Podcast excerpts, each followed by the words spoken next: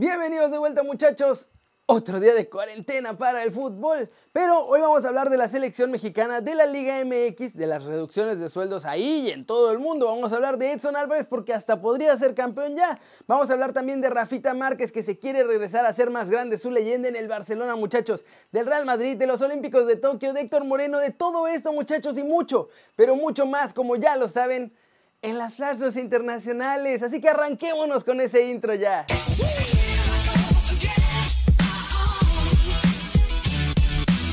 Y empecemos hablando de Héctor Moreno porque hoy habló en entrevista con Martín del Palacio y Luis Herrera en su nuevo podcast, Desde el Bar, así se llama. Ahí Moreno habló de la experiencia en el pasado Mundial de Rusia y a todos nos dolió un poquito el corazón. Esto fue lo que dijo. Duro, el primer mundial con una gran decepción. Por todo lo que englobó a la selección. Estaba convencido que llegábamos a una madurez personal para estar en el mejor nivel, para poder llegar y trascender. Desafortunadamente no lo logramos. Tuvimos la posibilidad, dimos la gran campanada contra Alemania y después contra Corea fuimos superiores y creo que el partido fue el que nos marcó. Ese nos llevó por el camino más complicado, que era enfrentar a Brasil. Pero es complicado saber que lo vas a enfrentar, sabiendo que tenías la oportunidad de evitarlo. Eso fue una decepción. Hubo mucha frustración del Mundial.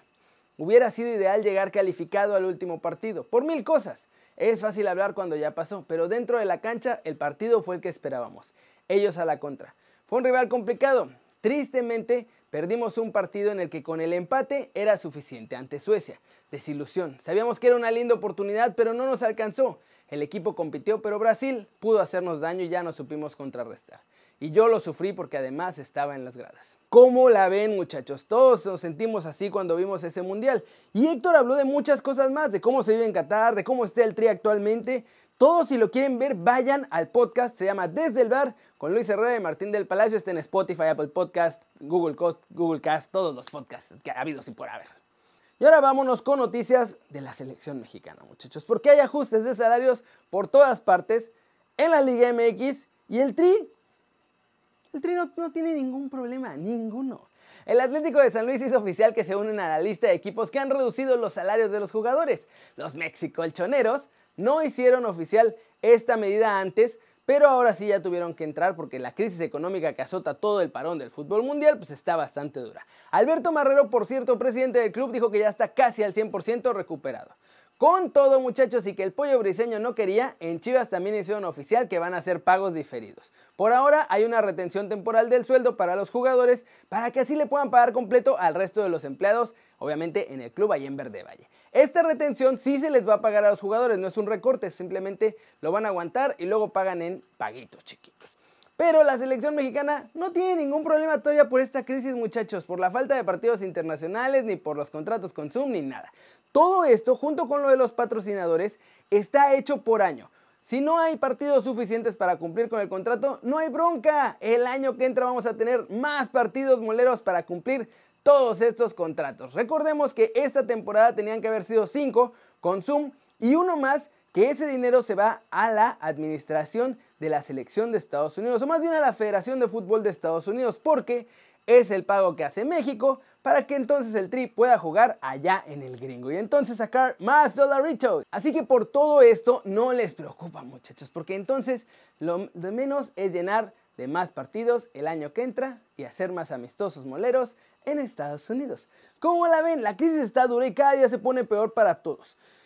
Necesitamos que esto empiece a cambiar porque si los clubes que tienen un montón de dinero ya están sufriendo, Imagínense nosotros que estamos así, de a pie, normalitos. Y bueno, la selección dice que todavía no tiene bronca, pero si esto se alarga hasta el tri y todas las selecciones la van a sufrir bien duro. Vámonos con noticias del América porque hay movimientos rumbo al siguiente torneo, muchachos. Miguel Herrera confirmó que van a comprar uno de sus mejores jugadores para que ya se quede definitivamente ahí en Cuapita la Villa. Y es que el entrenador de las Águilas ha estado dando rondines por todos los medios. Ya lo vimos dando entrevistas aquí y allá y hablando de la actualidad de su equipo a pesar del parón del fútbol. La última declaración del Piojo fue sobre Federico Viñas, el joven uruguayo que ha sido sensación por su rendimiento. Nadie lo esperaba, la verdad. Esto fue lo que dijo Miguel Herrera. Lo único que tenemos en vencimiento es hacer válida la compra de Federico Viñas. La directiva de América ya habló con el Juventus de Uruguay y vamos a hacer válida la opción. El que tiene vencimiento de contrato es Emanuel Aguilera en diciembre, pero ya estaba eso programado. Ya también se empezó a hablar con él y con su representante para renovarlo. Y muchachos, por otro lado, hay unos sentenciados en la plantilla. Uno de ellos ya lo conocemos todo, es Renato. Ese se va a ir por andar pegándole a quien no debería de pegarle. El segundo de ellos es Andrés Ibargüen, que tampoco ha dado los resultados que esperaban en Cuapita. Con el dinero de estos dos, esperan conseguir un buen fichaje para el mediocampo, alguien que pueda hacer el relevo de Guido Rodríguez y dar más balance al equipo. Pero el que de verdad esperan que les deje buena lana para comprar un nuevo delantero es el tercero en esta lista negra, Roger Martínez. Que por mucho que diga Herrera que no estaba castigado y que no sé qué, que no sé cuánto, se va a ir. Y les digo, toda esta publicidad que está haciendo el Piojo diciendo que los quiere en su equipo y que no hay castigos y que no sé qué, y que todo es amor y paz en Cuapita la Bella, se acaba cuando el patrón da la orden. Y estos tres se van a ir del América. Y ahora, noticias de Rafa Márquez. Quiere volver al Barcelona, muchachos, y alargar su leyenda. Y eso estaría espectacular.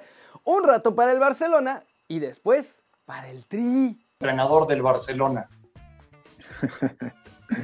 ojalá, ojalá algún día, este, para eso yo creo que hay que trabajar muchísimo, hay que prepararse muy bien, hay que tratar de, tomar un cierto tiempo para esa preparación y si da la oportunidad, pues sería un sueño hecho realidad, pero por ahora es eso, trabajar duro para tener buena experiencia, prepararnos bien para tener algún tipo de oportunidad de llegar a un equipo como ese y bueno, darles un mensaje de ánimo a toda la gente que se puede quedar en su casa, que salga nada más a lo indispensable, que la que tiene que salir de su casa, que tenga mucho cuidado, que siga las recomendaciones, que de verdad es un problema que eh, tenemos que jugar todos como un equipo e intentar salir lo antes posible de esto. Seguro que lo vamos a salir porque somos un pueblo lleno de mucho corazón y de mucha solidaridad. Así que agradecerles por este espacio a todos ustedes. Un gran abrazo para todos. ¿Cómo la ven? ¿Creen que en el futuro veremos a Rafita dirigiendo en el Barcelona? Él mismo comentó hace un par de días que hizo labor de asistente dentro del campo con Ricardo Lavolpe en la selección y con el mismísimo Pep Guardiola, que era su confidente y que de hecho lo aconsejaba algunas veces ahí en su etapa en Barcelona. Vamos a ver si les aprendió bien a estos dos genios del fútbol.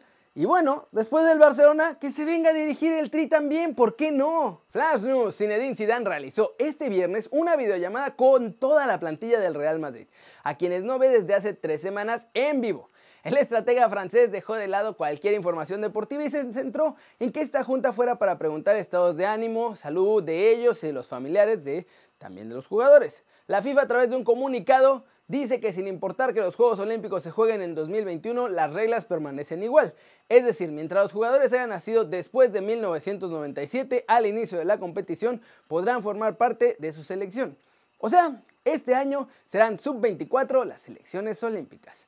Xavi Hernández y su mujer donaron un millón de euros al Hospital Clinic de Barcelona. Esto lo informó el propio centro hospitalario que agradeció la aportación para combatir todo este mal que nos aqueja.